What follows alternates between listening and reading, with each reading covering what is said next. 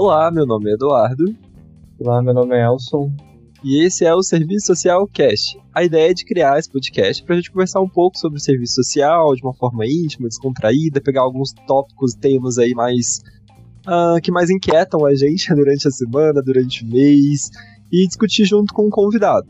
É, hoje, no nosso mais novo episódio, a gente trouxe o professor Douglas, é, lá de Brasília, para falar um pouco, conversar um pouco com a gente sobre concursos públicos né, e processos seletivos em geral para assistentes sociais, residências, é, processos para ingressos em pós-graduação.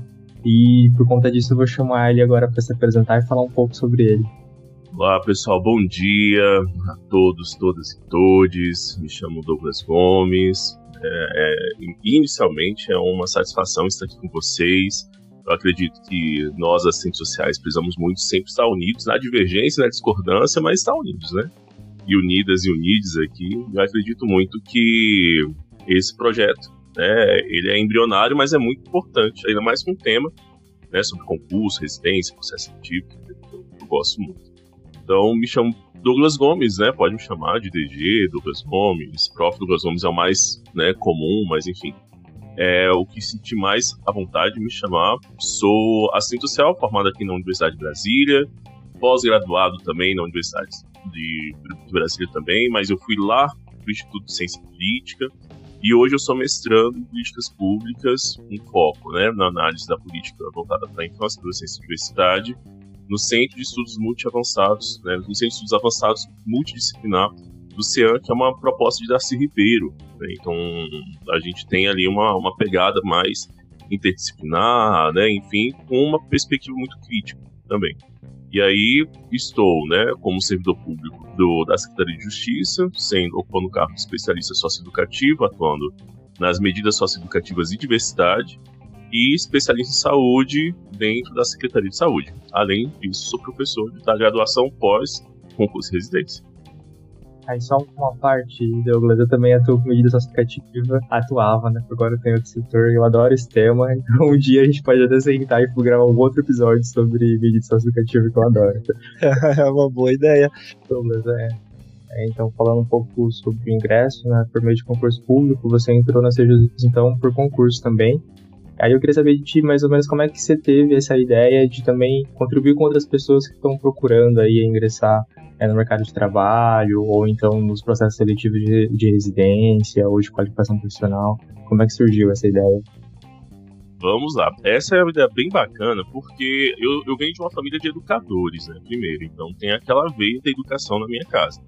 E eu quase não ia escolher o serviço social porque eu queria muito fazer pedagogia, né? Ia ser pedagogia ou artes, né? Seria essa a questão. E aí, por fim, coloquei serviço social. Tenho uma tia assistente social, inclusive, né? É, é, atua aí em São Paulo.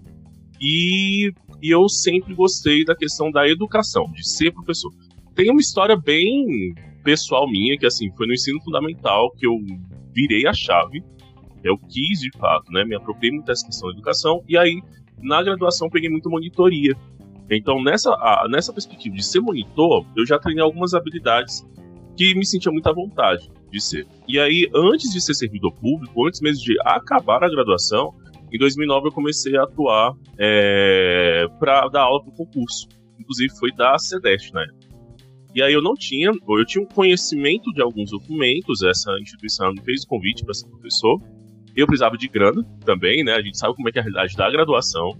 E aí eu, eu tava querendo essa experiência, né? Então eu entrei, eu fui primeiro professor antes de servidor.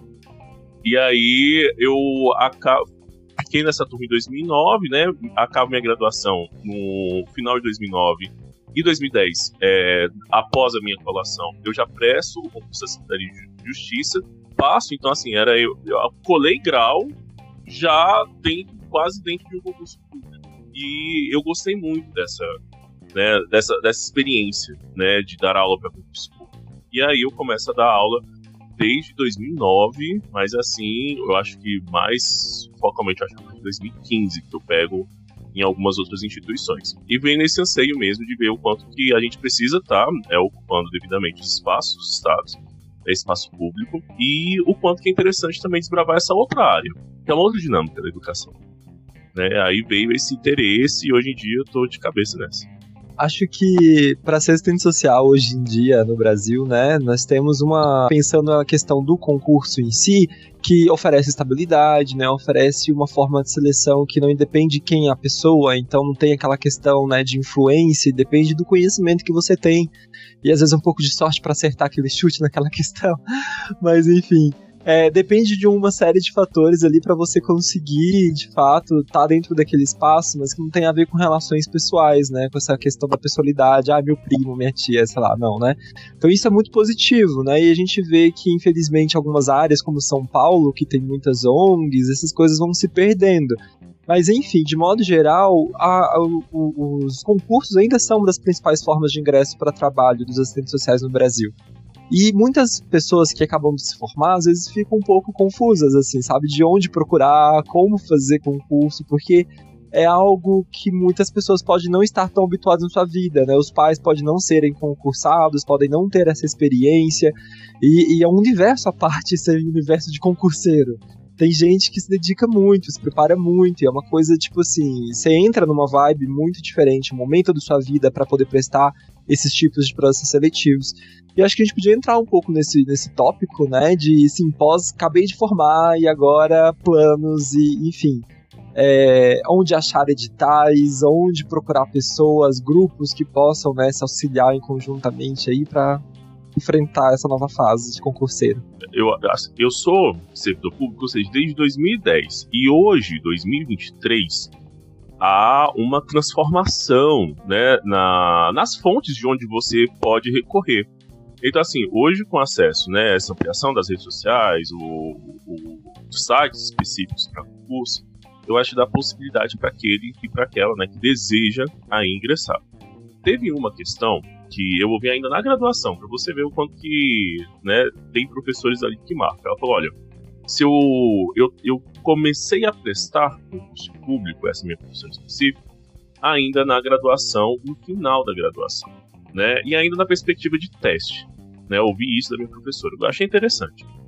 E aí, hoje em dia, né, tem muitas pessoas que eu, por exemplo, eu sabia que eu queria atuar no campo sócio-jurídico, eu queria.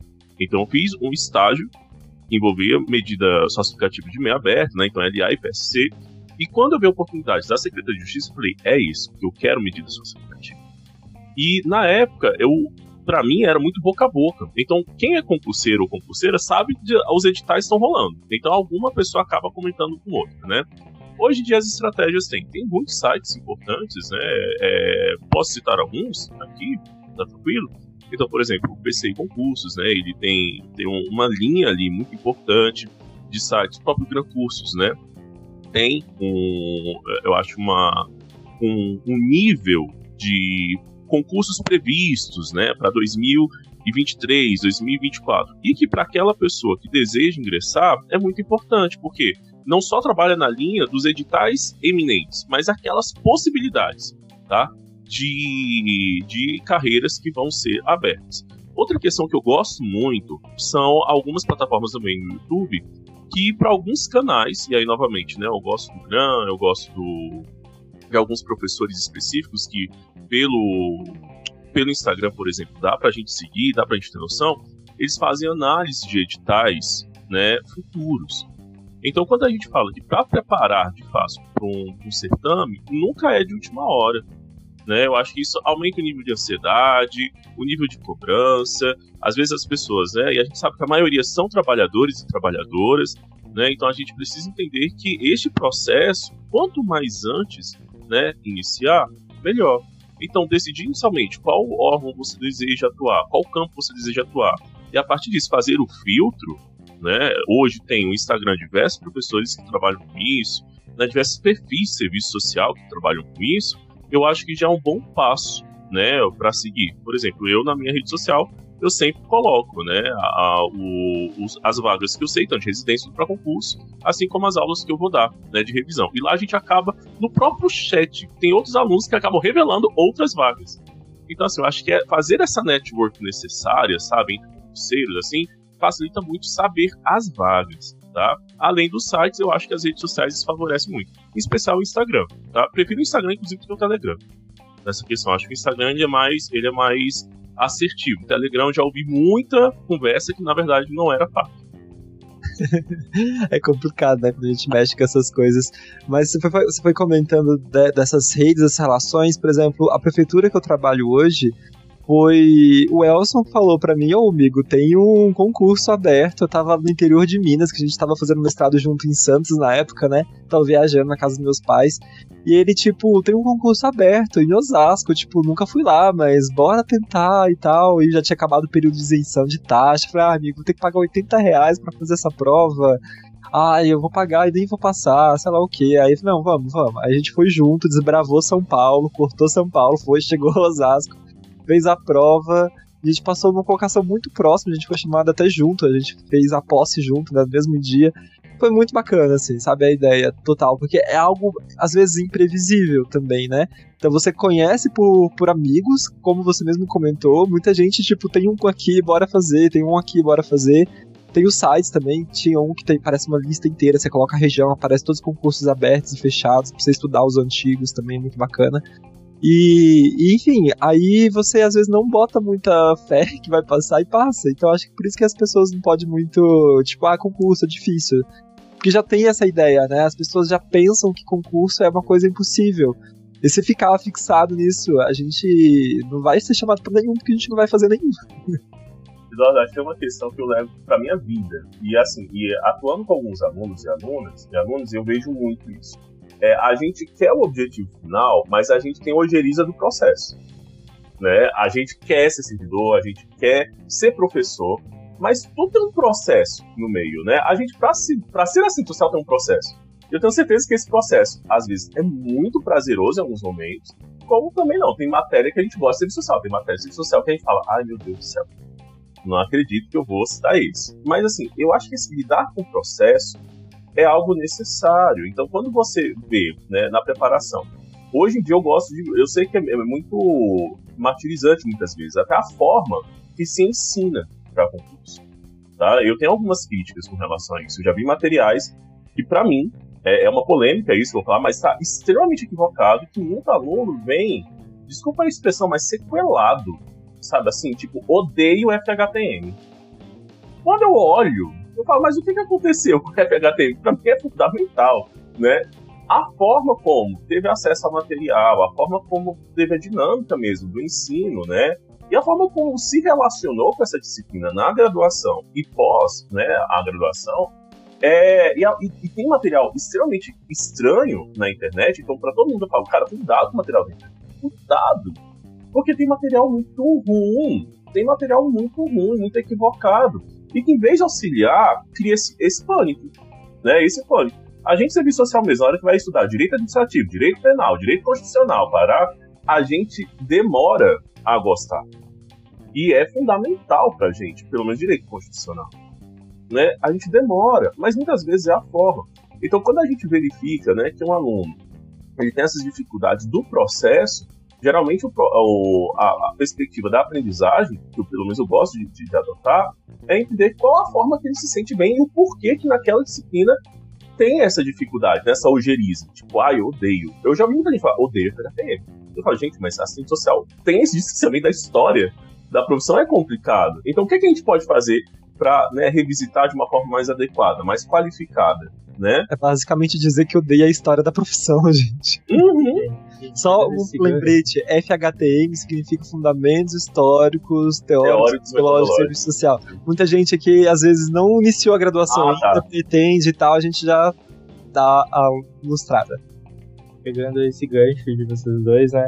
É, só para reforçar, FHTM é uma das bases da formação, sabe? É contar aí um alicerce, né? Então, acho que quando a gente entra na graduação, a gente tem contato primeiro é, acho que na maioria delas, né, com a história da profissão e o como ela se construiu no Brasil.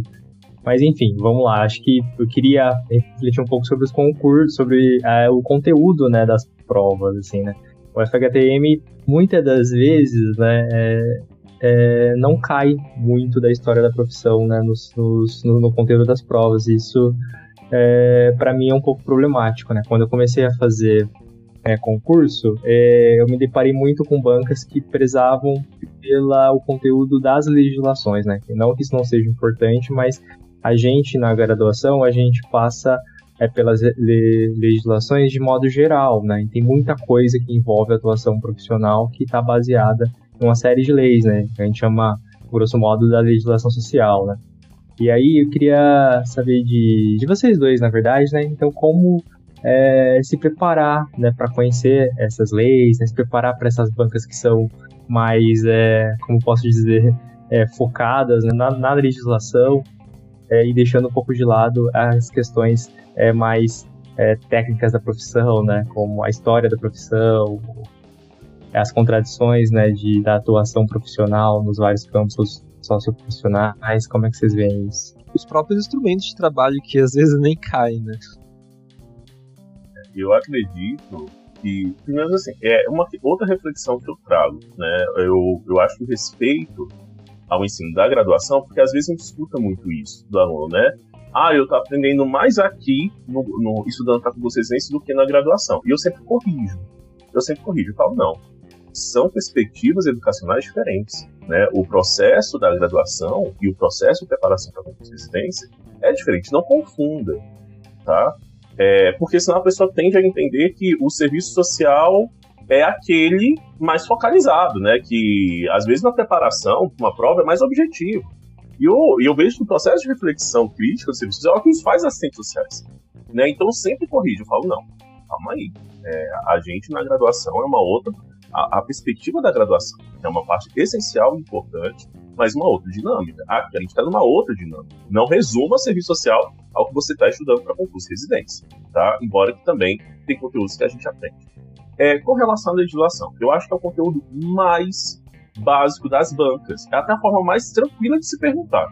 Então, quando eu vou lá, sei lá, na LOAS, Lei Orgânica de Assistência Social, e eu falo dos objetivos, diretrizes e princípios, que a gente não aprende tanto na graduação, é a forma da banca, que já estrutura toda uma prova de forma mais objetiva, né? Então você passa a ver que é muito mais prático, é o que eu vejo, na banca, medir conhecimentos a partir de uma questão objetiva. Então a questão objetiva é eu perguntar a legislação. E a legislação a gente precisa saber desse básico, sobre segurança social, por exemplo. E na graduação a gente vai passar, porque a ênfase da graduação é outra. E tem que ser outra. Tem que ser outra. A graduação não pode se resumir a você fazer uma prova, né, a uma prova para concurso ainda mais. A graduação você tem que aprender a pensar, a aumentar seu senso crítico. Lógico, nada impede a gente passar por uma legislação, né, entender melhor uma legislação. Mas para concurso, eu vejo que é a forma mais básica da banca discutir do que trazendo aqui FHTM, do que uma discussão complexa sem citar autor de FHTM, que nós temos diversas, diversos autores e autoras, que às vezes vão trazer uma visão comum e às vezes vai trazer uma visão um pouco mais diferente, né? Então, hoje em dia, quando as bancas elas, elas pedem né, muito mais questões de documentos legais, né, legislação social, ou, ou mesmo código de ética, né, lei de regulamentação da produção, eu vejo que a forma mais básica de fazer uma pergunta sem até a pessoa entrar com tantos recursos posteriormente do que uma perspectiva teórica que dá né, base para você contar que bibliografia a banca usou, qual referencial, por que isso dá base de concurso, aliás, de recurso. E aí eu vejo o quanto que é importante nesse processo, aí eu penso na atuação profissional, o quanto é importante você ter conhecimento como servidor público destes documentos. Aí sim eu já acho que é uma questão fundamental, né? Então, você saber bem do Estatuto da Criança e Adolescente, das, da, das resoluções do CONANDA, por exemplo, né, atuando ainda com as medidas socioeducativas que impactam, né, da lei orgânica de, de assistência social, da Seguridade Social Saúde, aí sim, enquanto servidor público, né, nessa questão mais objetiva da profissão, aí é uma perspectiva fundamental que eu acho que a banca faz o seu trabalho, tá? Mas aí a gente vai também ter que refletir sobre a qualidade dos certames, né? Que também tem uma várias críticas sobre isso. Ah, eu já penso um pouco diferente, assim, vamos para polêmicas. então, eu tava conversando isso com, com um grupo de colegas lá da PUC sobre a questão dos concursos, né? A gente tinha entrado numa discussão muito grande de que basicamente você não precisa ser assistente social para poder passar no concurso desse serviço social. Porque o que pedem lá não tem a ver com de fato o que é o conhecimento específico de serviço social. Então, o ECA não é conhecimento específico de serviço social. O Estatuto do Idoso não é conhecimento específico de serviço social. Nós não somos as políticas sociais. E eu, uh, a gente refletindo assim, em alguns momentos, parece que dá a entender ou reforça aquele entendimento que assistente social é a mesma coisa que as políticas sociais, que a assistência social. Então faz sentido você perguntar, por exemplo, uma coisa esdrúxula, tipo, sei lá, de quantos em quantos meses tal coisa acontece, uma coisa tão específica que ninguém é obrigado a saber. Você vai entrar lá e consulta, que é para isso que tem disponíveis materiais. Mas não, coloca no concurso uma coisa muito específica, uma coisa muito decoreba, que não é, te exige realmente um raciocínio lógico, não te exige pensar, não te exige conectar conceitos e conteúdos. basta você lembrar de uma palavra que está no artigo 37, por exemplo. Então, é isso, porque essa confusão entre as políticas sociais e os profissionais. E isso parece se aprofundar muito. A gente vê em provas de outros colegas de outras, de outras categorias profissionais, isso não se repete. Mas com assistente social, isso é muito comum. E aí não cai, por exemplo, o código de ética. Eu acho que os últimos dois, três concursos, tá, não sei se como que tá em outras áreas, depende muito da banca, né? Como o Douglas comentou também. Mas fundamentos históricos, serviço social também é muito difícil cair.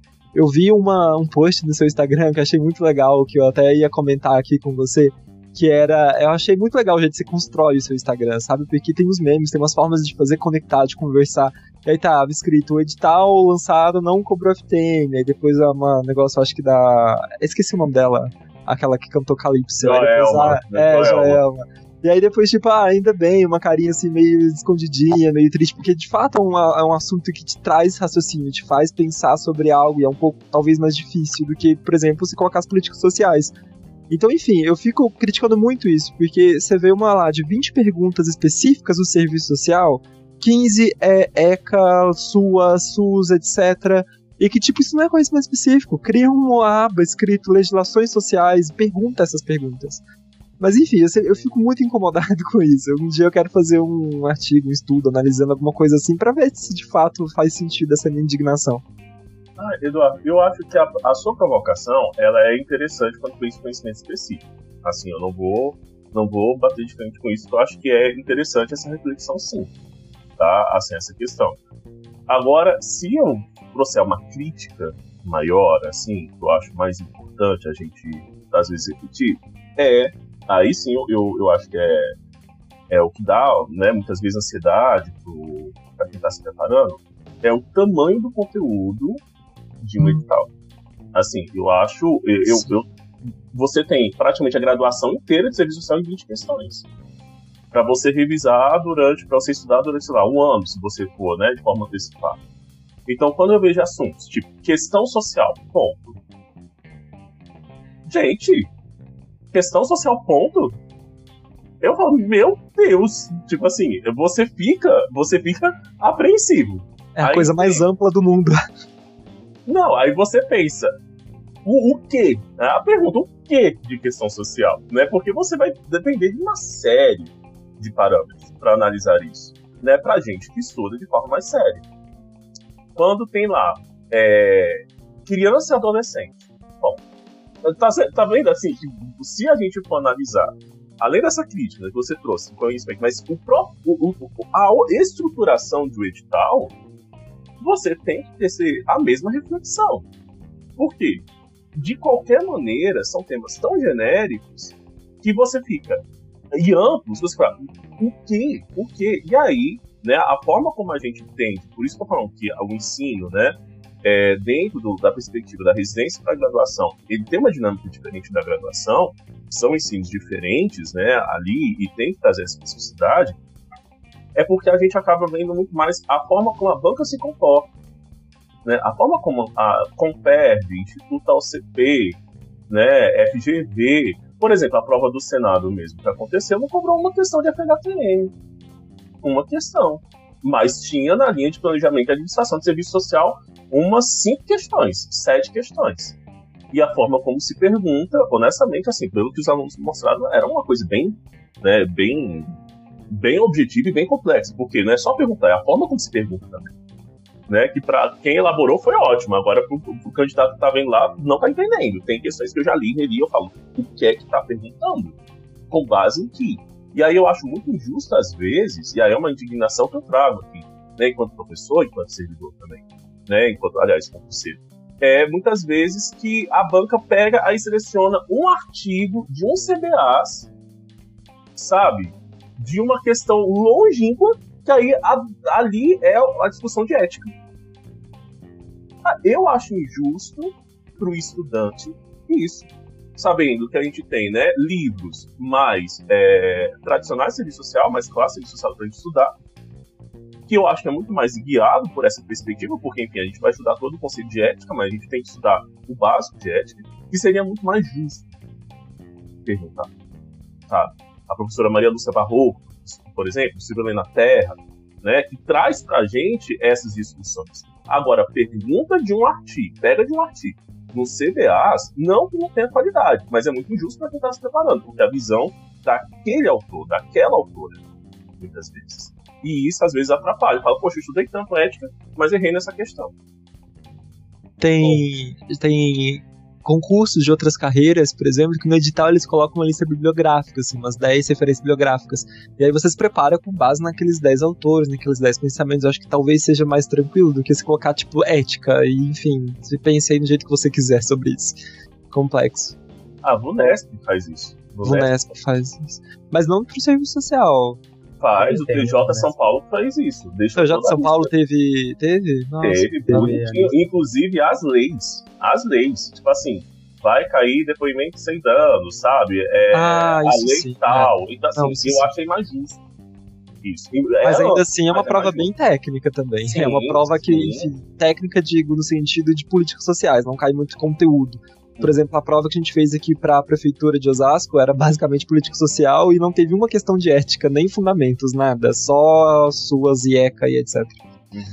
É, então, acho que nem, nem tanto ao céu, nem tanto ao inferno, né? Acho que conhecer só as legislações não faz um bom assistente social e conhecer só a história da profissão também, né? Tem que reunir todas as dimensões, né? Do, da, do conhecimento técnico operativo, né? Ético político, né?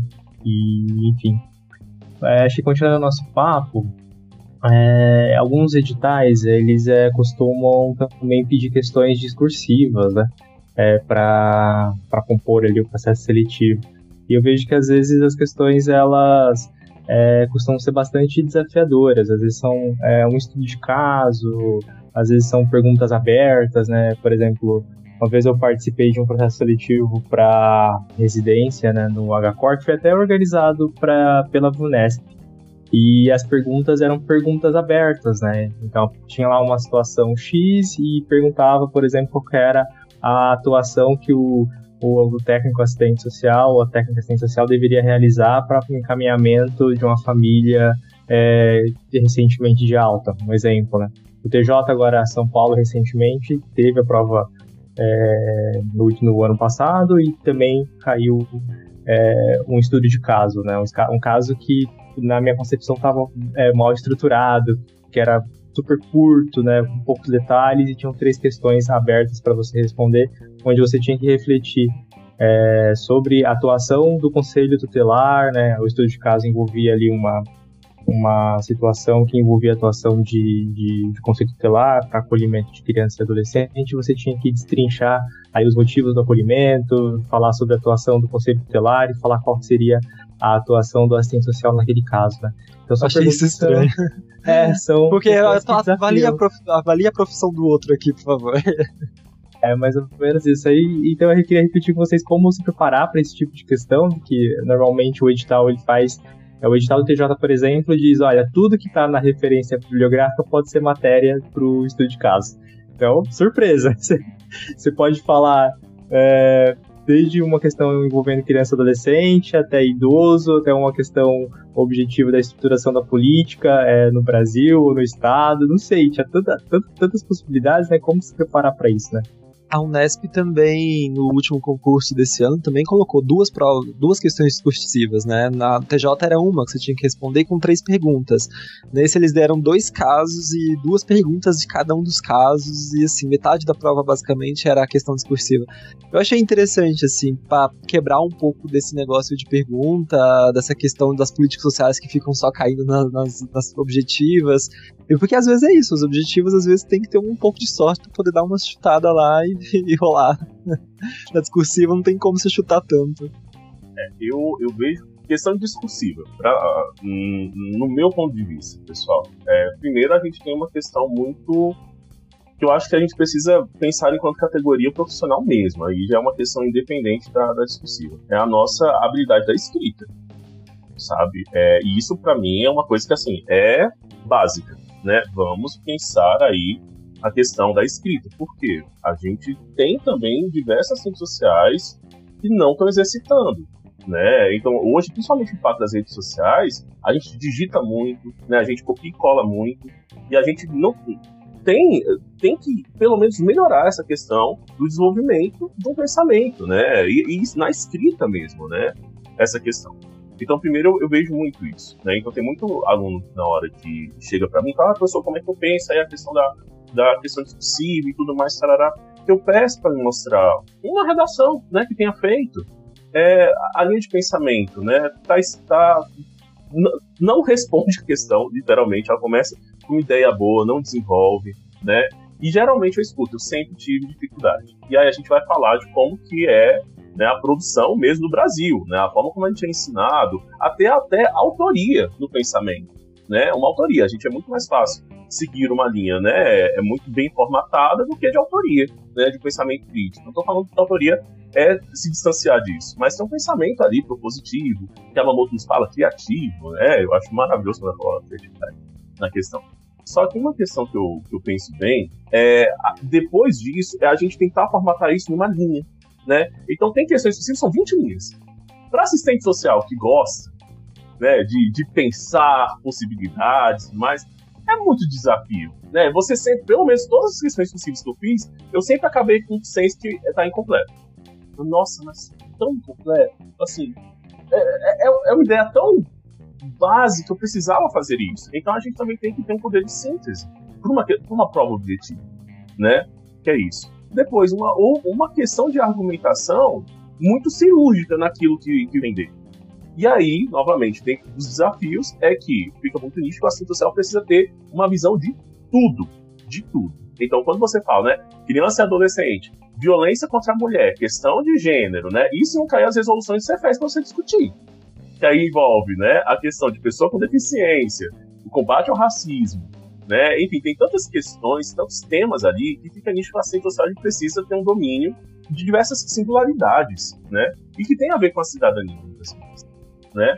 Tem a ver com essa perspectiva. Agora, como colocar isso no papel, né, em 30 linhas, 20 linhas, respondendo de forma estratégica, isso no estudo de caso, que tem que ainda dar os encaminhamentos, eu vejo aí a importância, e novamente, a importância de ter um estudo na graduação que também possibilite isso, não possibilite essa, essa visão crítica apenas em, né, durante três meses, né, essa, essa, essa ampliação durante só três meses. A gente constrói isso antes.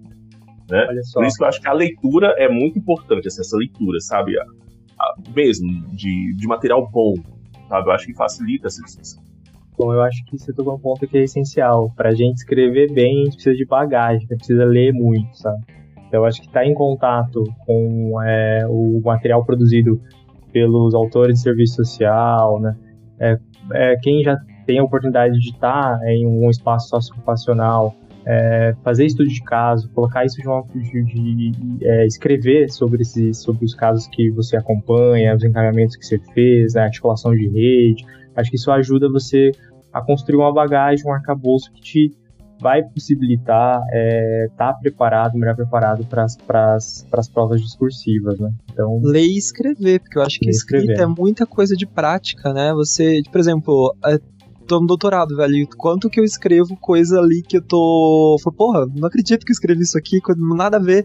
E é isso, porque às vezes você entra numa vibe, você escreve de um jeito, você apaga, você reescreve de novo. E é isso é a, na questão de escrever, né? Você vai ganhando com a prática um pouco mais de conhecimento, um pouco mais de estratégia e tudo mais. E eu acho que é muito bacana porque, enfim, a forma como nós escrevemos, na forma como nós mostramos a nossa opinião técnica para outros profissionais, é a forma como esses outros profissionais vão ver a gente, entende? Uhum. Então, se tiver mal escrito, se tiver cheio de erros, se não tiver condizente com a sua ideia, da sua cabeça, aquilo que você colocou, a sua imagem enquanto profissional, a imagem nós enquanto assistentes sociais vai ser ruim. Então é interessante que os profissionais qualificados que estejam atuando, né, consigam fazer essa mediação. Acho que é uma coisa boa para a profissão até, sabe? Enfim, é algo muito complexo. Eu Mas, gosto enfim... disso porque eu acho que uh, reforça uma questão, gente. Para escrever bem, você tem que ter um repertório. Sabe? Aquele repertório bom. sabe? Aquela questão, por exemplo, eu acredito que a assistente social tem que ser curioso, né? Tem que ter uma curiosidade. Né? Você, eu, por exemplo, eu venho de uma perspectiva de militância LGBTQIA+. Se eu fosse só discutir questão LGBTQIA+, que é por si muito, muito diverso também, muito complexo, é, eu não faria bem uma, uma, intervenção com criança e adolescente, independente se é LGBTQIA+. Né? Ou eu me distanciaria de outras pautas, né? como a questão do racismo, a questão de gênero, a questão de pessoa com deficiência. Então, a assistente social é, não dá para ficar. Né? Eu não gosto muito dessa, dessa frase, mas eu vou usar aqui, dessa tal suposta zona de conforto, que eu acho que o serviço social é desconfortante. Né? É, não tem como, porque você precisa pelo menos entender o que é que se discute. Né? A questão dos povos originários. Né? Quantas assistentes sociais estão se apropriando dessa discussão? Né? De entender o que quer dizer isso. Porque isso vai ter impacto em algum momento. Em algum momento a gente vai entrar em contato com isso. Né? Não esperar, ah, não, mas só quando eu tiver contato. Não. Vamos nos apropriar agora, vamos entender as discussões, porque quanto mais conhecimento você adquire, melhor para a sua né, é, perspectiva profissional, lógico, melhor a sua perspectiva crítica e de visão de realidade, e melhor enquanto uma bagagem mínima para fazer uma questão discursiva. Então, assim, eu vejo que esse repertório que a gente cria, ele é muito polissêmico nas formas como vai se enraizando na sua dinâmica profissional.